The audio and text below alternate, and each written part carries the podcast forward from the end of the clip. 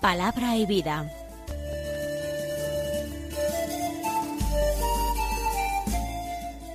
Con el padre Manuel Horta desde Sevilla.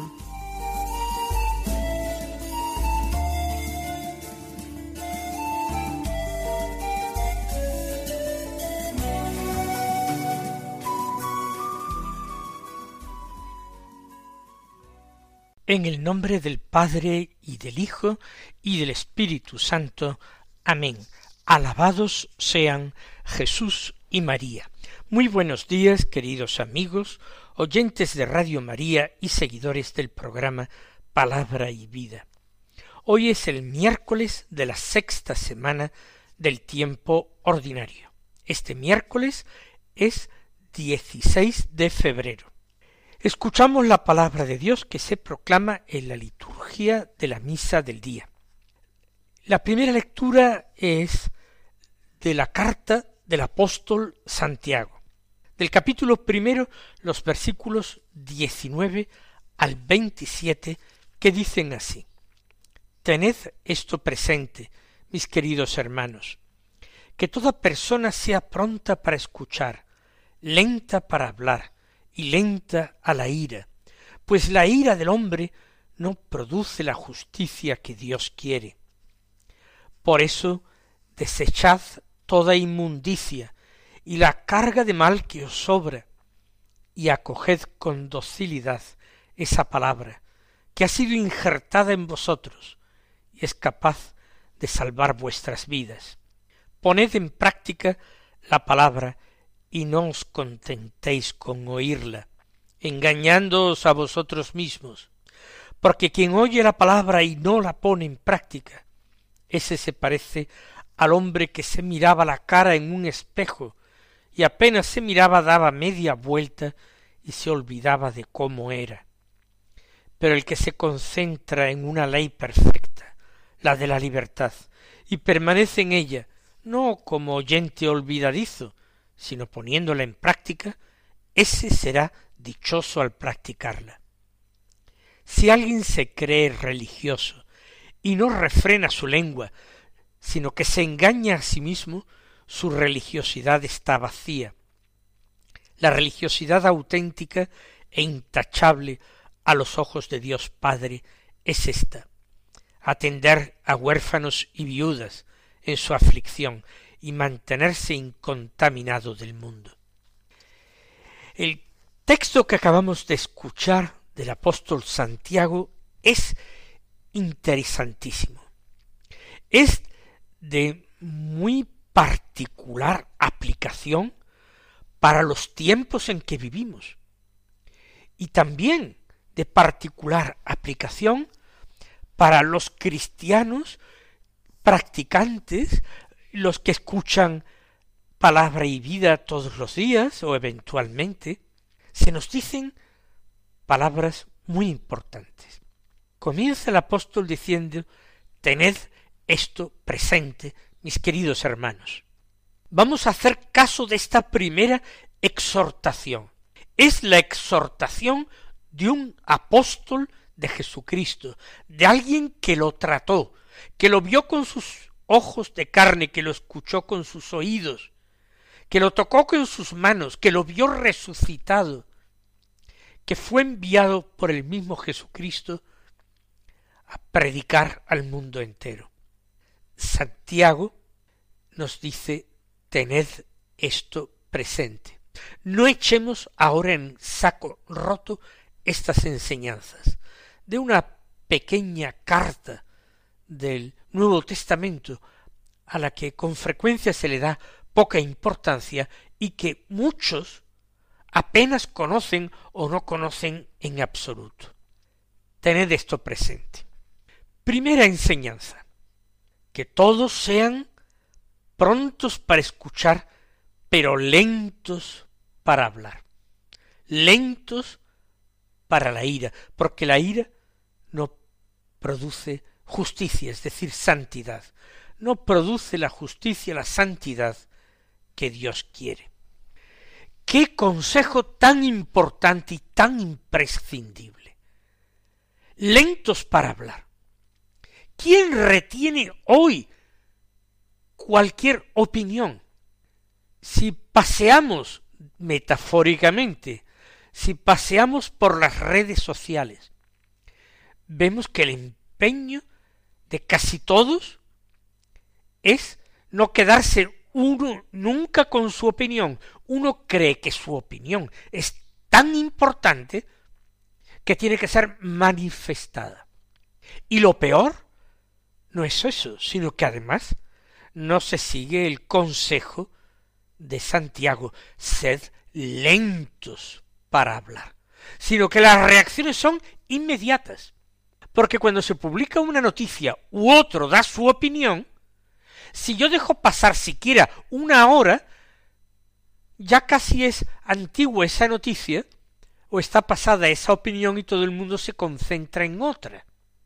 Por tanto, ¿quién vive el consejo de Santiago?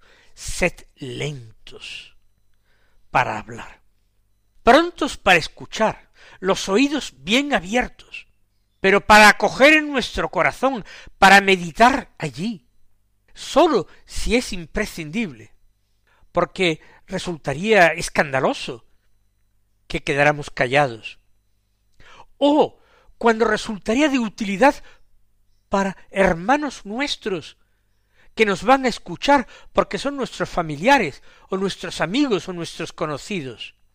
Entonces, después de un tiempo largo de reflexión, podremos hablar.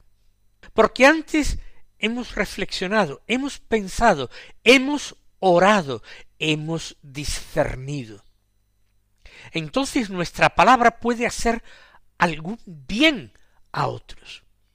Pero dejarlas reflejadas en medio de otros centenares de opiniones, en una red social, después de haber escrito apresuradamente para dar pronto esa opinión, ¿de qué sirve? aparte de ser inútil, casi siempre será contraproducente, cuando no, directamente pecaminoso. Sí, sí, pecaminoso, porque la ligereza en el hablar es un pecado. Y se cometen más pecados con la lengua o con la pluma o con el teclado del ordenador que con los manos o con los pies o de otra manera. Más pecados se cometen con esa prontitud en el manifestar las opiniones. ¿Qué diremos cuando esas opiniones sean negativas, cuando van envueltas en insultos, en burlas, en sarcasmos, en descalificaciones de los que opinen de otro modo, y cuando esto incluso lo queremos justificar porque somos defensores de la verdad, porque somos adalides de la fe y somos apóstoles de los medios de comunicación social. Qué grave engaño, qué terrible error. Cuando uno tiene que tomar la palabra todos los días, como es el caso de este programa Palabra y Vida, o el caso de un ministro del Evangelio, un pastor que celebra la misa y se acoge a esa costumbre que por otra parte es laudable de decir algunas palabras, aunque sean breves, de homilía todos los días. Qué gravísima responsabilidad. De qué manera yo a veces me arrepiento de no haber sido suficientemente preciso, de haber sido excesivamente ligero, y de haber mezclado la palabra de Dios con opiniones mías, que como tales no tenían ningún valor. Pues si un servidor de ustedes y todos cuantos tienen esta responsabilidad y, y no deben callarse, la realizan en ocasiones con temor y temblor, cuánto más quien no tiene ninguna responsabilidad ni obligación de dar su opinión ni dar enseñanza a nadie, ni siquiera tiene formación suficiente. Y además ni siquiera piensa, reflexiona, discierne y ora sobre eso. Hay que ser muy cautos, hermanos míos, cuando un apóstol de Jesucristo nos enseña esto con toda gravedad. Y lentos para hablar y lentos a la ira, a manifestar en nuestras palabras el juicio, la condenación de otros. La ira del hombre no produce la justicia que Dios quiere. Es algo vano que nadie piense que la santidad cristiana reside en palabras pronunciadas, en absoluto. No son las palabras pronunciadas, porque la palabra que salva es la palabra de Dios y no la palabra humana. Y si esa palabra va dicha con intemperancia, con impaciencia, con irritación, con prejuicios, con falta de caridad, ¿cómo podrá esa palabra producir la justicia que Dios quiere? Y ahora, en segundo lugar, segunda enseñanza conectada totalmente con la primera. Por eso, desechad toda inmundicia y la carga de mal que os sobra, y acoged con docilidad esa palabra. Por tanto, acoger la palabra de Dios, acogerla sí, pero desechando en nosotros la carga de mal y de inmundicia, que es así, estemos seguros que nos sobra. La verdad y la justicia no podemos estar nunca seguros de que la tenemos, pero que la inmundicia y la carga del mal la tenemos, eso es segura y nos sobra. En vez de querer participar tanto dando nuestra opinión a derecha e izquierda sobre todo lo humano y lo divino, trabajemos más bien en deshacernos de esa carga de mal que nos oprime, de esa inmundicia grande que nos mancha. No me digan ustedes, hermanos, que estas palabras del apóstol nos podrían hacer temblar a muchos, y al menos a hacernos más conscientes de lo que espera el Señor de nosotros. Y como tercera enseñanza, dejé el último versículo a medio terminar, porque decía, acoged esa palabra que ha sido injertada en vosotros y es capaz de salvar vuestras vidas. Y esta es una imagen preciosa, una imagen bellísima. El Señor, a nosotros que somos criaturas eh, salvajes, nos injerta su palabra, para que ese injerto comience a dar buenos frutos. Ese injerto de la palabra de Dios es el injerto de la vida divina en nosotros, el injerto de la gracia santificante, la escucha de la palabra, nos hace acoger también la gracia que Dios dispensa a los que escuchan con fe, a los que se proponen con caridad poner en práctica la palabra. Acoged con docilidad, sin rebeldía, sin pretender juzgar la palabra, porque esa es otra. Muchos escuchan la palabra de Dios, y aquello que no les gusta o que no se acomoda a la ideología mundana actual, tratan de maquillar la palabra, la podan para quitarle todo aquello que hiera la sensibilidad moderna, la interpretan de una forma torcida, e interesada, de tal manera que en nombre de Dios dicen o enseñan el error o incluso directamente el pecado. Es tremendo. Hay que acoger la palabra de Dios con docilidad, dejándonos que la palabra nos juzgue a nosotros, no pretendiendo nosotros juzgar la palabra, no pretendiendo acomodarla para que no sea suave, para que no nos hiera. No se trata de eso. La palabra es capaz de llevar vida, capaz, como dice Santiago, de salvar nuestras vidas, en la medida en que es acogida en nosotros y le permitimos fructificar en nosotros. como esa yema injertada en el viejo tronco, que eh, brota, crece, fructifica y permite la alegría de un viejo tronco ya medio reseco e infecundo. Y ahora viene ya la enseñanza definitiva y la principal que recorre todo el resto del texto. La importancia de poner en práctica, la importancia de obrar bien y no sólo de hablar bien. Dice Santiago, poned en práctica la palabra y no os contentéis con oírla engañándoos a vosotros mismos. Algunos creen que por oír o por leer algún buen libro y por deleitarse en esa lectura ya por eso son santos.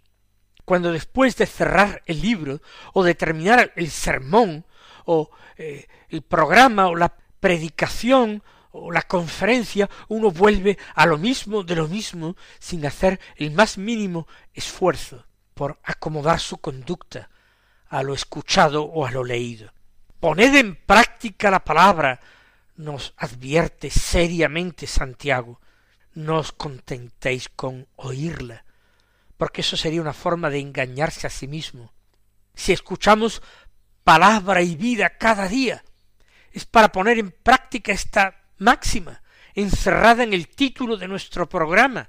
Acogemos la palabra de Dios cada mañana, pero para volver a la vida y transformar esa palabra en vida y acoger esa palabra convirtiéndola en obras saludables, en obras de vida. Si no lo hacemos y nos limitamos a escuchar el programa sin más, nos estamos engañando. Aclara Santiago quien oye la palabra y no la pone en práctica, se parece al hombre que se miraba la cara en el espejo y que apenas se miraba daba media vuelta y se olvidaba de cómo era. Es triste esa amnesia profunda que puede invadirnos. La palabra de Dios se nos presenta con mucha claridad y con gozo al oírla, pero parece que somos incapaces de llevar la palabra a la vida. O quizás es que nos falta esa verdadera voluntad, ese empeño, no estamos dispuestos a poner ningún esfuerzo. Y la gracia de Dios ya sabemos que siempre nos acompaña y nos acompañará, que evidentemente caeremos porque somos frágiles criaturas, porque somos pecadores, caeremos en incoherencias, daremos a veces pasos atrás, a veces la palabra de Dios escuchada quedará estéril porque no seremos capaces de ponerla en práctica, pero que al menos, que al menos se vea un esfuerzo, se vea al menos el dolor de los pecados, se vea el propósito de enmienda cada día al realizar nuestro examen personal. El que se concentra, por el contrario, en una ley perfecta, la ley de la libertad, y permanece en ella, no como oyente olvidadizo, sino poniéndola en práctica, ese será dichoso en practicarla. ¿Y cuál es la ley de la libertad? El Evangelio de Jesucristo. Jesús dice de sí mismo que es la verdad. Yo soy el camino, la verdad y la vida. Se reivindica, reivindica como la verdad, y la verdad con mayúsculas. Y en otro lugar del Evangelio, el mismo Señor nuestro nos dice, la verdad os hará libres. Si Cristo es la verdad, la verdad nos hará libres. La ley perfecta, la ley de la libertad, la ley que nos salva, la ley que nos da vida, es el Evangelio de Jesucristo. Y hay que permanecer en él, sigue insistiendo Santiago, no como oyente olvidadizo, cuando no desprovisto de la más mínima buena voluntad, sino poniéndola en práctica. Y da unas pinceladas finales, Santiago, sobre la religiosidad, que seguramente él detecta en su comunidad, probablemente la comunidad de Jerusalén. Si alguien se cree religioso y no refrena su lengua, sino que se engaña a sí mismo, su religiosidad está vacía. Es una sentencia eh, lapidaria. Porque hay que reservar la lengua y refrenarla, no simplemente para dar opiniones, para juzgar y condenar a los demás, para criticar a los demás. El no refrenar la lengua hace que una persona, por muchas prácticas religiosas de que vaya cargado, se engañe a sí mismo, no es persona religiosa. Hablar es una facultad noble. El Hijo de Dios es la palabra con mayúsculas. Y cuando nosotros tomamos la palabra, debe ser siempre para algo bueno o, o indiferente pero necesario y querido por Dios. Hemos de preferir siempre, queridos hermanos, hemos de preferir siempre el silencio. El silencio no sólo para de una forma timorata no pecar, sino para que la vida interior, la vida de Dios en nosotros, pueda irse desplegando y creciendo más rápidamente. Sin silencio no hay vida que se pueda llamar verdaderamente humana. Lo he dicho, lo he predicado en muchas ocasiones. Yo que me veo por mi, digamos, oficio a tomar la palabra con tanta frecuencia.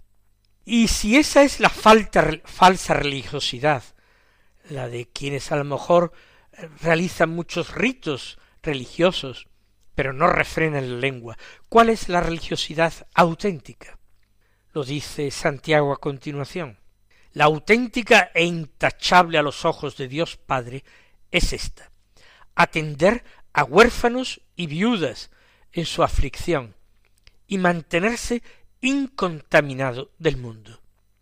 Por tanto, es la práctica de la caridad, es la práctica de las obras de misericordia, corporales y espirituales.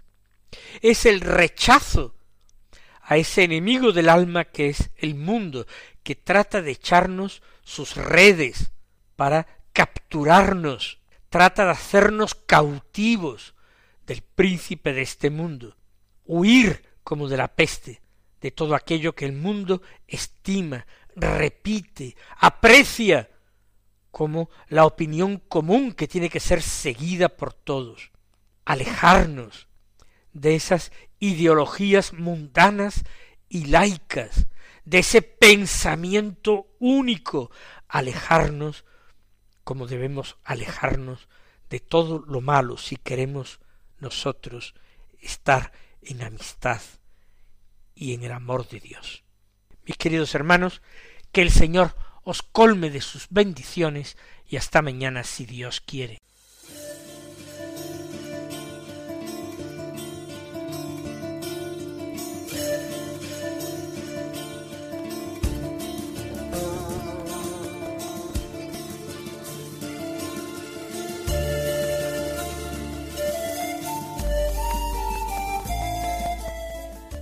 Concluye Palabra y Vida, un programa dirigido desde Sevilla por el Padre Manuel Horta.